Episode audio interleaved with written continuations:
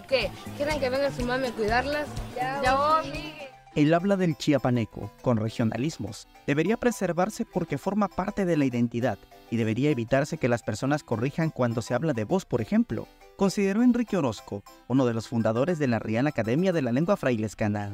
Pero de repente a nuestros padres les pareció que era vergonzoso hablar así y nos lo quisieron quitar. Pero no nos dejamos. Dice una mi prima que dice que los de la Real fuimos los primeros chiapanecos que no nos dio vergüenza ser chiapanecos. Aquí en Tusla Gutiérrez la gente se siente orgullosa de hablar así con voz, cómo estás, con nuestros acentos en otros lugares donde no debe ir.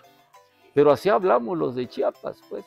Recordó cómo fue el nacimiento de la Real Academia de la Lengua Frailescana, cuando en la década de los 70 un grupo de jóvenes de Villaflores se fue al Distrito Federal y ahí se juntaron y notaron que su habla era diferente a la del centro del país.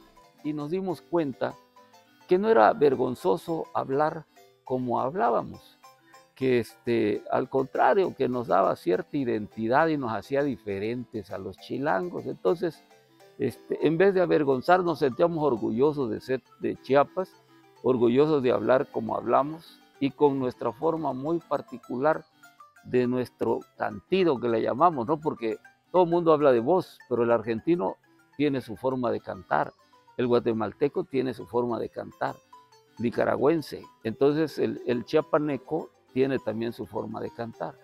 Refirió que la entidad se habla con regionalismos, pero que cada municipio le agrega su forma particular de hacerlo.